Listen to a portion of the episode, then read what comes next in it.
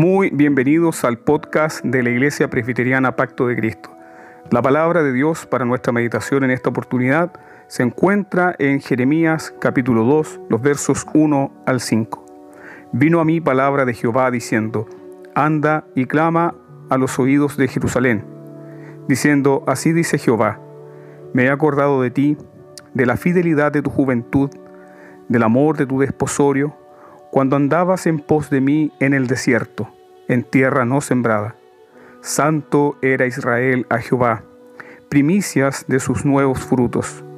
Todos los que le devoraban eran culpables.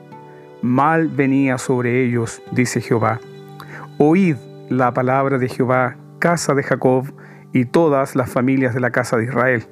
Así dijo Jehová, qué maldad hallaron en mí vuestros padres que se alejaron de mí y se fueron tras la vanidad y se hicieron vanos? Cuando Dios hace preguntas, no son simples curiosidades. Dios conoce nuestros corazones. Dios sabía perfectamente qué había sucedido con el corazón de Adán en la caída y le preguntó, ¿dónde estás tú? Así también Dios sabía perfectamente quién era Jacob, el usurpador, pero Dios deseaba una confesión abierta y sincera del patriarca. Por eso le pregunta, ¿cuál es tu nombre? Ahora Dios pregunta a su pueblo Israel, ¿qué maldad hallaron en mí vuestros padres, que se alejaron de mí y se fueron tras las vanidades y se hicieron vanos? El Dios Santo, el puro de corazón, infinitamente bondadoso, inmutablemente deleitoso, pregunta, ¿qué hay de malo en mí? ¿Qué deficiencia han encontrado en mí para correr tras sus ídolos? El profeta Jeremías expresa el dolor del corazón de Dios como el corazón de un esposo que ha sido traicionado por su esposa. Este esposo comienza a recordar sus primeros días de matrimonio con su esposa y recuerda su fidelidad y devoción. Vino a mi palabra del Señor diciendo, anda y clama a los oídos de Jerusalén, diciendo, así dijo el Señor, me he acordado de ti, de la fidelidad de tu juventud, del amor de tu desposorio, cuando andabas en pos de mí en el desierto, en tierra no sembrada. Israel amaba a Dios como una esposa recién casada, que sigue a su esposo con devoción y lealtad inquebrantable, aún en dificultades. Devoción y fidelidad son palabras que describen perfectamente el pacto matrimonial, y Dios las usa para ilustrar su relación con Israel. Muchos cristianos se equivocan cuando piensan que la fidelidad al pacto es solo una cuestión de legalidad y obediencia fría. Dios desea la obediencia de corazones devotos y llenos de afectos por Él. La simple formalidad era el credo de los fariseos. Dios desea nuestra devoción profunda, así como la expresa Calvino en su dicho, mi corazón te ofrezco, Señor, pronto y sincero.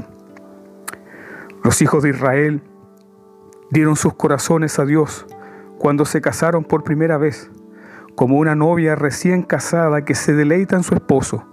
La prueba de este amor era que Israel seguía al Señor por donde el Señor le llevara.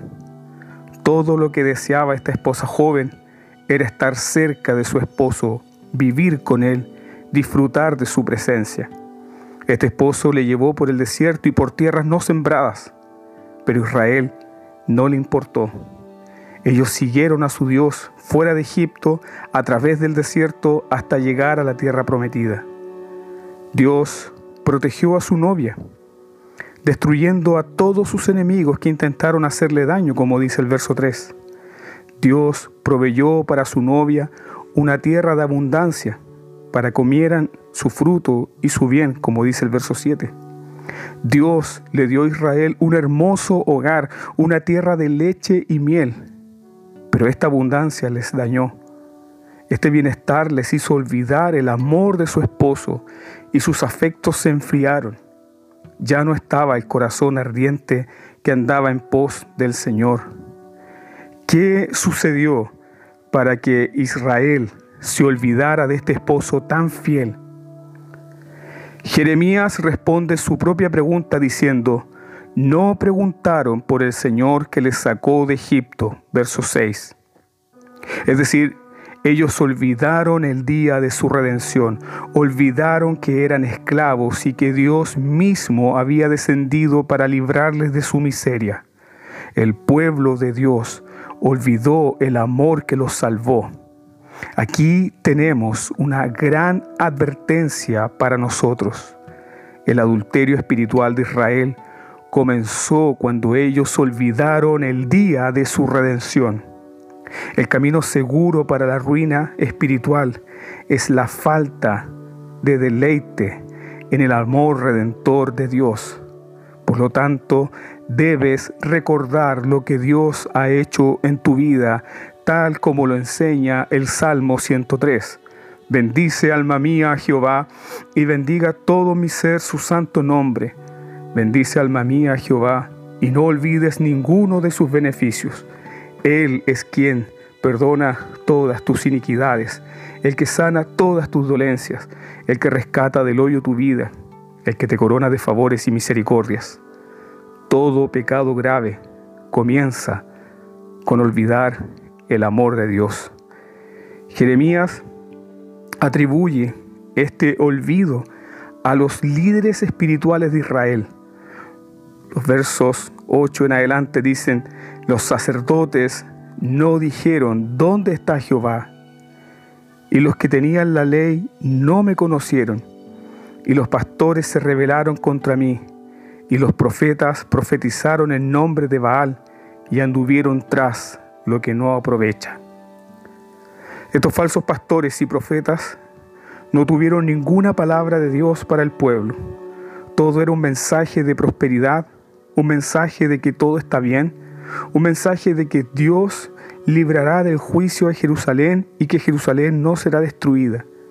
Nunca hubo una palabra punzante para despertar a los dormidos en la luz. Amados hermanos, con dolor debemos reconocer que ese es el estado de nuestra iglesia evangélica hoy en día. Sus pastores están borrachos de fama. Sus maestros se han vuelto orgullosos en sus conocimientos. No hay una palabra punzante para quebrantar los corazones, porque no tenemos predicadores con el corazón quebrantado. No tenemos maestros que estén llorando por la tragedia de la iglesia hoy. Alguien se puede molestar conmigo y preguntarme de qué tragedia habla, pastor. La tragedia es que nos acostumbramos a vivir en independencia de Dios. Ya no clamamos, ya no gemimos. Nuestras oraciones son para que Dios nos proteja, para que Dios nos dé trabajo, para que Dios nos supla. Pero no oramos para que Dios sea nuestro todo. No oramos para que Dios sea nuestra única gloria. Somos un pueblo lleno de las bondades de Dios, pero vacíos de Él mismo. ¿Cómo puede ser que Dios ocupe un lugar tan pequeño en tu vida? ¿Cómo puede ser que en el orden de prioridades de tu vida Dios sea lo último en el día y cuando el sueño ya te está venciendo? ¿Cómo puede ser que ese Dios al que dices conocer sea tan ignorado por ti? Esa es la tragedia, mis amados hermanos. Qué mal hay en nuestro Dios para que no deseemos más de Él? ¿Qué mal hay en el glorioso ser de nuestro Dios para que no estemos abrumados por su presencia? Los líderes de Israel no tenían nada que decir de parte de Dios porque no le conocían. Nunca estuvieron en el lugar secreto con Él Así lo dice Jeremías capítulo 23, los versículos 18 y 22. Porque ¿quién estuvo en el secreto de Jehová y vio y oyó su palabra? ¿Quién estuvo atento a su palabra y la oyó? Pero si ellos hubieran estado en mi secreto, habrían hecho oír mis palabras a mi pueblo y lo habrían hecho volver de su mal camino y de la maldad de sus obras. Estos hombres fueron llamados a cultivar la amistad íntima con Dios. Pero estos hombres son los primeros en menospreciarle. ¿Por qué? Jeremías dice que ellos tenían pecado secreto, como en los días de Silo, donde ministraban los hijos de Eli cuando se acercaban a la puerta del tabernáculo, el lugar que Dios había designado para encontrarse con sus sacerdotes y revelarles su voluntad, ellos lo usaban para adulterar con las mujeres del campamento. Hoy tenemos una iglesia débil, moribunda, marchita, con un Dios desconocido, porque sus líderes adulteran en el lugar secreto. Antes de esta pandemia, ¿cuántos pastores, días previos a compartir la palabra de Dios, tienen los ojos llenos de adulterio? ¿Cuántos hombres que dirigen nuestras reuniones lo hacen con un corazón sumergido en la pornografía? Los líderes de Israel, como todos los demás, estaban durmiendo con sus ídolos. Jeremías dice que los hombres que manejaban las escrituras no conocían a Dios. Su ministerio era un ritual muerto en lugar de una relación viva. Lo terrible de esto es que ni la ortodoxia ni una firme confesión de fe como la que tenía Israel les podía ayudar. La razón es que ellos habían abandonado a Dios. Todo era una ortodoxia muerta, religión sin vida y falsa piedad. Dios les dice a estos israelitas, vayan a las otras naciones, atraviesen las costas de Kitim y vean en Cedar. Ninguna nación pagana ha dejado a sus dioses, a pesar de que son falsos ídolos. Los cananeos, no abandonaron a Baal. Los babilonios no abandonaron a Abel. Pero el verso 11 dice, ¿acaso alguna nación ha cambiado sus dioses, aunque ellos no son dioses? Sin embargo, mi pueblo ha trocado su gloria por lo que no aprovecha. ¿No es este el pecado de nuestra generación? No deseamos la gloria de Dios. Los paganos nunca abandonaron a sus dioses muertos, pero el pueblo de Dios abandonó al Dios vivo. En medio de esta pandemia, todos los incrédulos corren tras sus ídolos, pero el pueblo de Dios no se vuelve a su Dios. ¿Qué maldad vieron en mí? En los versos 12 y 13, Dios define la maldad de su pueblo. En el verso 12, Dios llama a la creación como sus testigos. Espántense cielos sobre esto y horrorícense, tiemblen en gran manera. Fíjate cómo Dios define la maldad. Dos males han cometido mi pueblo. Me dejaron a mí fuente de agua viva y cavaron sus propias cisternas que no retienen agua. Imagínate, amado hermano, que vives en el desierto seco y necesitas agua, pero de pronto encuentras una fuente de agua pura y fresca que brota sin parar. ¿Dejarías esa fuente de agua fresca para correr frenéticamente a cavar un hoyo y encontrar tu propia agua? Jamás. Solo un loco, solo un desquiciado abandonaría el agua viva por un pozo seco.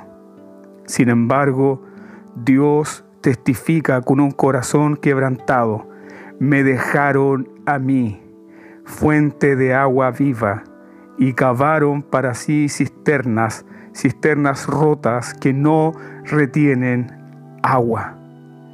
El pueblo de Dios estaba preocupado por ser aplastado por las superpotencias mundiales. Tenían miedo de ser invadidos por Asiria y Babilonia. Entonces, para estar seguros, propusieron a sus vecinos alianzas políticas. Ellos dejaron el pacto de amor con su Dios por pactos con sus aliados políticos. Fíjate en el verso 18. Ahora pues, ¿qué tienes tú en el camino de Egipto para que bebas agua del Nilo? ¿Y qué tienes tú en el camino de Asiria para que bebas agua del Éufrates? Se olvidaron de Dios, confiaron en sus aliados, pero sus aliados les fallaron.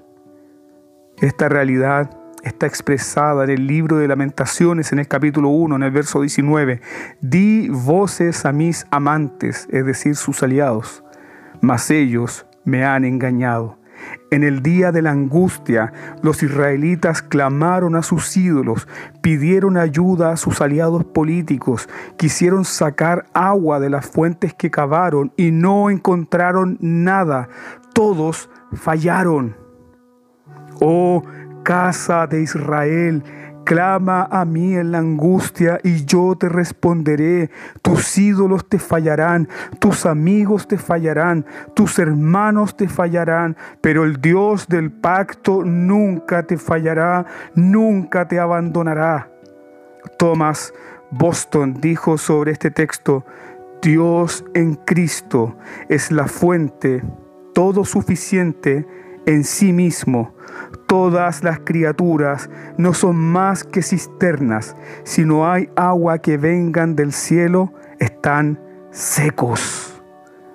Amado hermano, amada hermana, no cambies al río del agua de vida que fluye desde el mismísimo trono de Dios por fuentes secas y rotas que no pueden darte agua.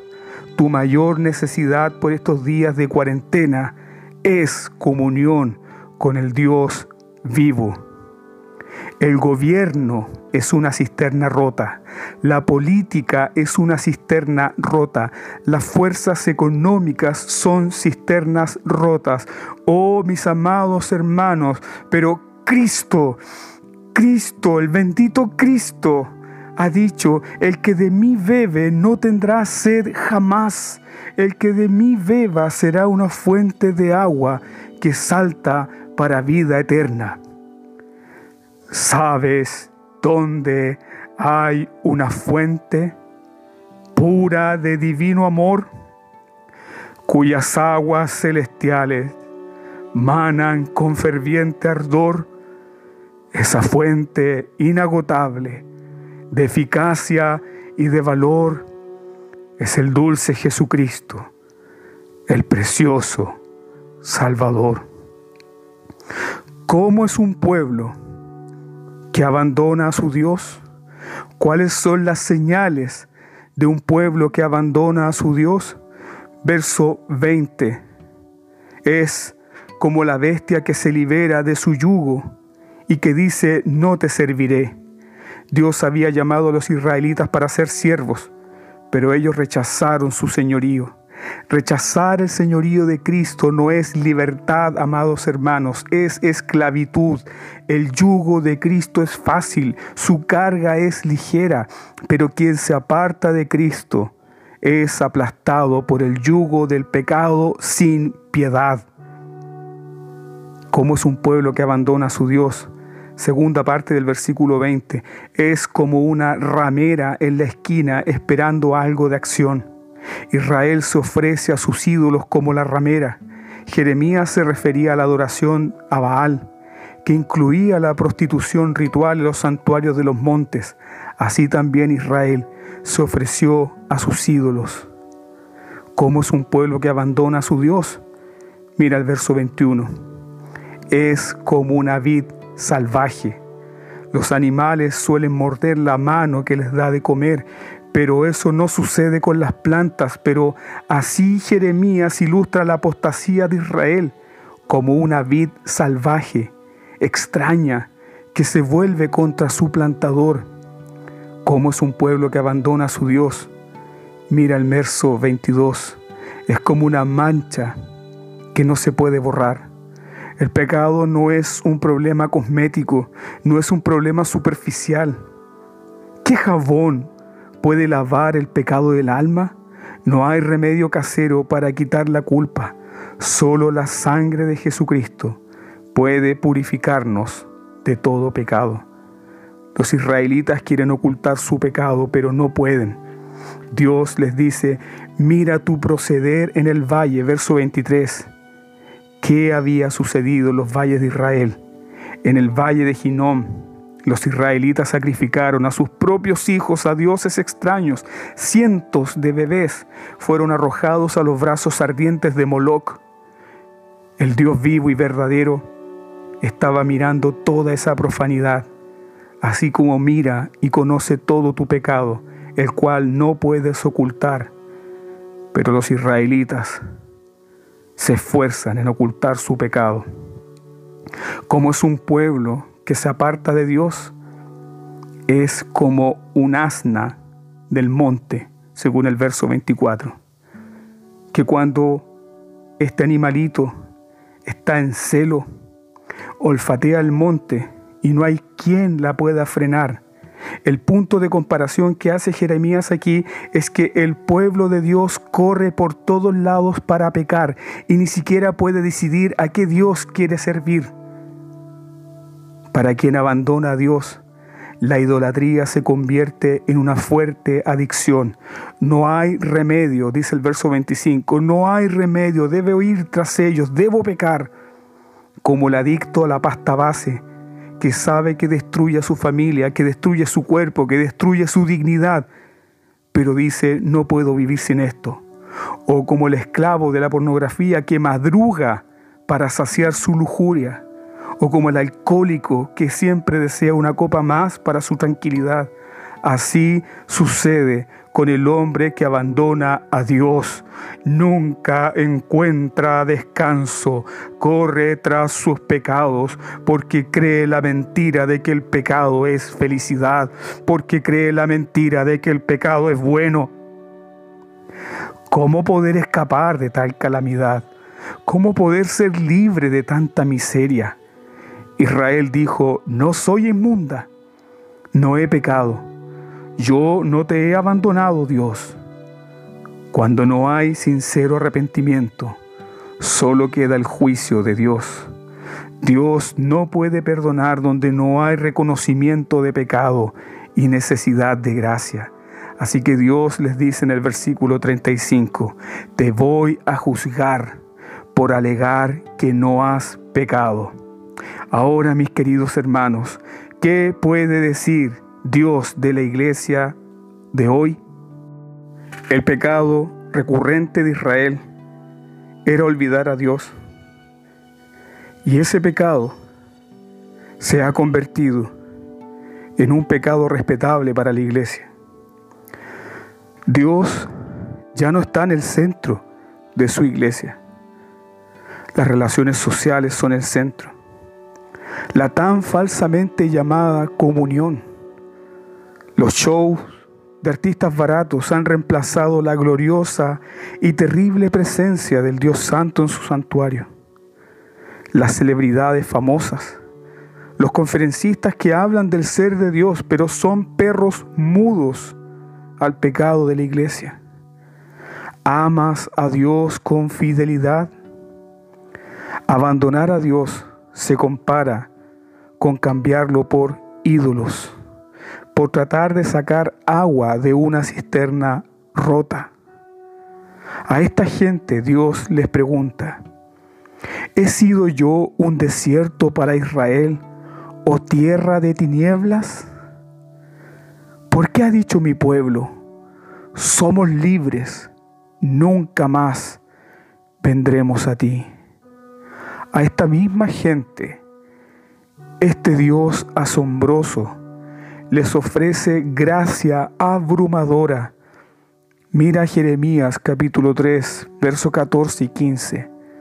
Convertíos, hijos rebeldes, dice Jehová, porque yo soy vuestro esposo, y os tomaré uno de cada ciudad y dos de cada familia, y os introduciré en Sión, y os daré pastores según mi corazón, que os apacienten con ciencia y con inteligencia. Esta es una invitación impresionante. Es la gracia de Dios para los ingratos, para los rebeldes, su fidelidad para los infieles, incluso cuando el amor de Dios no es correspondido. Pero Israel, en lugar de confesar su pecado, lo oculta, lo esconde. ¿Qué podemos hacer nosotros? ante la pregunta, ¿qué mal vieron en mí? Debemos ser honestos, debemos abrir el corazón y confesar lo que Dios ya sabe. Debemos confesar que estamos aburridos.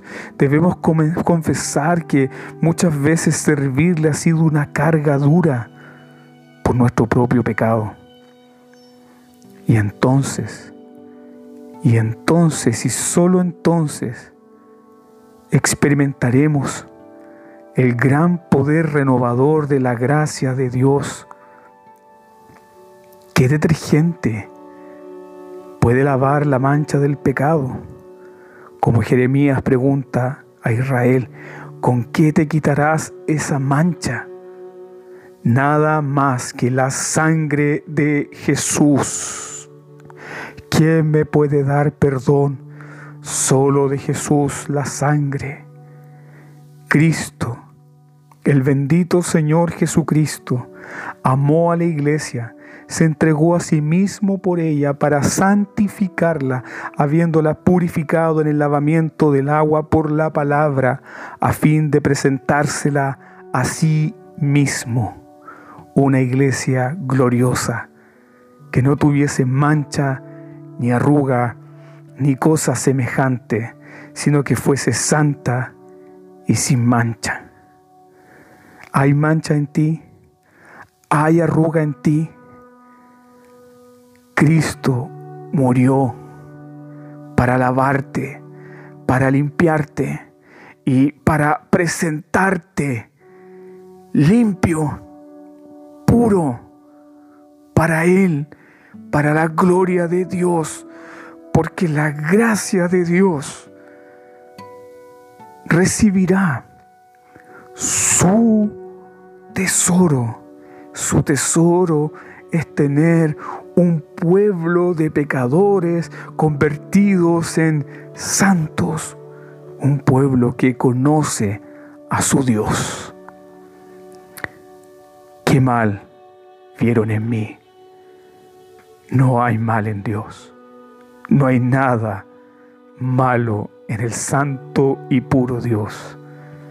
Por lo tanto, te invito, amado hermano y amada hermana, a confesar tu pecado y a volverte al Señor, el cual es amplio en perdonar.